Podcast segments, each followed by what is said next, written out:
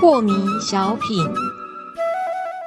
张讲师您好，有一位听众朋友，他想请教讲师，他说啊，这个手就一定要搭在这个心头上，才能够真正感觉到它的实相。呃，对初学来说，这个是一个非常具体化的呃一种课程设计，是，就是我们的引导会告诉你，你关照你的内心，但是问题是他不明白，似有若无，甚至呢思绪乱飞。好是，那么当你的手一触碰到自己的内心的这个位置的时候啊，